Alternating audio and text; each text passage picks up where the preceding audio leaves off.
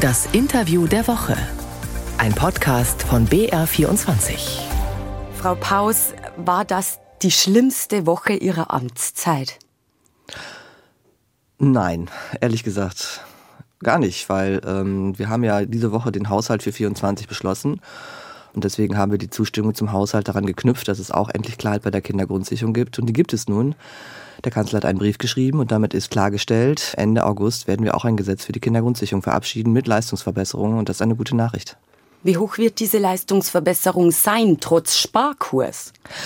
Darum ringen wir noch. Wir sind eben noch nicht ganz fertig, sonst hätten wir es ja auch gleich mit dem Haushalt mit beschließen können.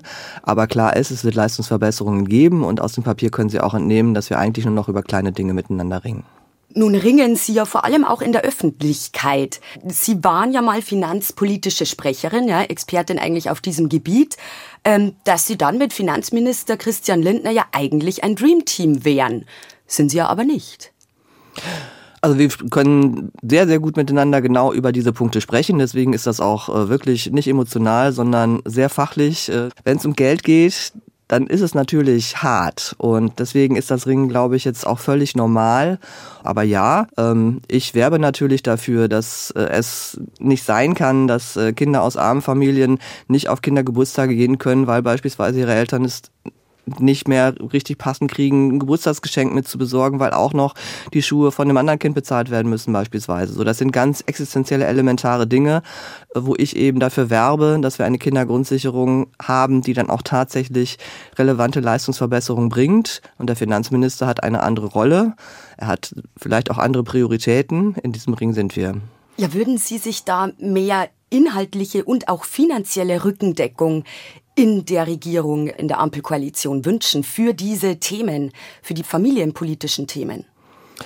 Wir haben jetzt einen Haushalt aufgestellt für 2024. Äh, alle Bereiche äh, außer des Verteidigungsetats mussten kürzen und äh, das ist in allen Bereichen äh, bitter und wir arbeiten jedenfalls trotzdem daran, dass der Schaden sich so klein wie möglich äh, verhält. Weniger finanziert äh, sein wird das Elterngeld. War nichts anderes möglich? Also es gibt auch Studien, die fordern, man sollte eher das Ehegattensplitting äh, reformieren oder Partnermonate erhöhen. Musste es da die Senkung der Obergrenze beim Elterngeld sein? Das Elterngeld ist der größte Posten innerhalb meines äh, Etats. Und es war auch so, dass äh, das Bundesfinanzministerium mir aufgetragen hat, ähm, wir sehen Kürzungsmöglichkeiten im Elterngeld. Und ähm, im Elterngeld ähm, ist es so, es ist eine Kürzung. Und ähm, das Elterngeld selber ist äh, seit vielen Jahren nicht erhöht worden. Es sind halt äh, mindestens 300 Euro, maximal 1800 Euro. Das ist seit 16 Jahren so. Das hat es keinerlei Inflationsanpassung gegeben. So, deswegen habe ich gesagt, ich kann auch nicht die Auszahlungsbeträge ändern. Ne? In diesen Zeiten wissen wir, 1800 Euro sind heute definitiv deutlich weniger wert, als sie es vor 16 Jahren gewesen sind.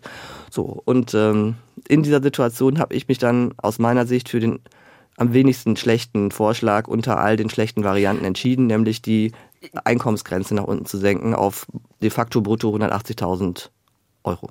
Aber nochmal, es wird oft gefordert, das Ehegattensplitting zu reformieren, die Partnermonate ja. zu erhöhen. Die Abschaffung des Ehegattensplitting hat äh, keine Einigkeit in dieser Bundesregierung. Wir Grüne haben das versucht zu verhandeln in den Koalitionsvertrag. Es ist uns nicht gelungen. Äh, was wir machen als Bundesregierung ist aber die Lohnsteuerklassen 3 und 5 abzuschaffen. Da ist ein Gesetz in Arbeit. Aber die für wichtige größere Reform, äh, die wird, äh, die ist einfach nicht vereinbart, weil sie nicht konsensfähig ist in dieser Regierung. Aber ja, stimmt, es wäre genau die richtige Maßnahme. Und sie würde auch relevantes Geld einbringen. Das sind relevante Milliardenträge. Frau Paus, am Ende will ich auf den ARD Deutschland Trend schauen. Die Grünen haben da ihr bisher schlechtestes Ergebnis in dieser Legislaturperiode erzielt. 14 Prozent. Woran liegt's? Nein. Ich glaube, die Diskussion um das Gebäudeenergiegesetz, äh, die hätten wir uns auch anders gewünscht. Ja, der Verlauf war sicherlich nicht glücklich. Und ähm, das ist ja jetzt auch noch nicht abgeschlossen. So von daher, glaube ich, hat das schon einen relevanten Anteil. Aber dass es im Moment ein bisschen Skepsis gibt nach all der Diskussion, die wir in den letzten Wochen hatten, das kann ich auch nachvollziehen. Können Sie dann auch nachvollziehen, dass im ARD Deutschland Trend die AfD historisch gut abschneidet, ja, mit 20 Prozent die zweitstärkste Kraft. Was machen die besser als vielleicht die Grünen mit 14 Prozent? Also ich glaube, die AfD macht nichts gut, weil die AfD ist eine ähm, rechtsextreme Partei, die ähm, verhetzt, die ähm, uns gegeneinander aufbringt. Das ist alles das, was die AfD tut und das ist furchtbar für dieses Land. Sie in Ihrem Ressort sind ja auch für die Maßnahmen gegen Rechtsextremismus verantwortlich. Projekte wie Demokratie leben und so weiter. Aber haben Sie da versagt? Diese Projekte werden gefördert, aber ist es manchmal ein Trugschluss zu glauben, je mehr Geld man reinpumpt, umso besser wird's? Je mehr Geld, desto besser. Das ist nicht automatisch so. Äh, das äh, weiß gerade ich als äh, Finanzerin sehr, sehr gut. Ähm, trotzdem ist es so, dass wir zwar eine stabile Demokratie sind, eine wehrhafte Demokratie sind, aber ich glaube schon, dass in den letzten 10, 20 Jahren vielleicht ähm, etwas zu wenig äh, darauf geschaut wurde, welche Bedrohungen es gibt, dass wir vielleicht ein bisschen zu wenig darauf geschaut haben, dass Demokratie auch jeden Tag gelebt werden muss. Das ist jetzt, glaube ich, auch etwas, ähm, wo wir genau darüber intensiver miteinander sprechen müssen. Ähm, die AfD profitiert ganz offenbar gerade von diesem von dieser Unsicherheit, davon, dass diese äh, Bundesregierung ähm, derzeit sehr öffentlich viele Dinge noch miteinander zu klären hat man muss ja auch mal sagen, ähm, wir sind eine Koalition aus drei Parteien, aus der, drei sehr unterschiedlichen Parteien. So. Und äh, miteinander zu diskutieren, das gehört sehr wohl zum demokratischen Geschäft. Wir aber kommen aus einer Zeit, wie? wir, ja, wir kommen aber auch aus einer Zeit von 16 Jahren Angela Merkel. Ähm, das war ein anderer Politikstil. Ähm, das stimmt, da ist wenig diskutiert worden. Ähm, und da haben sich viele sozusagen gesagt, oh, Mutti macht das schon. In der Tat sind wir jetzt in einer anderen Situation. Da gibt es dann Diskussionen. Das ist erstmal eine Überraschung und ähm, wir können noch besser werden in der Kommunikation sozusagen auch miteinander. Aber wie wird die Kommunikation besser? Ja, hauptsächlich indem wir eben unsere Sachen machen und dann auch liefern. So, die Kindergrundsicherung beispielsweise.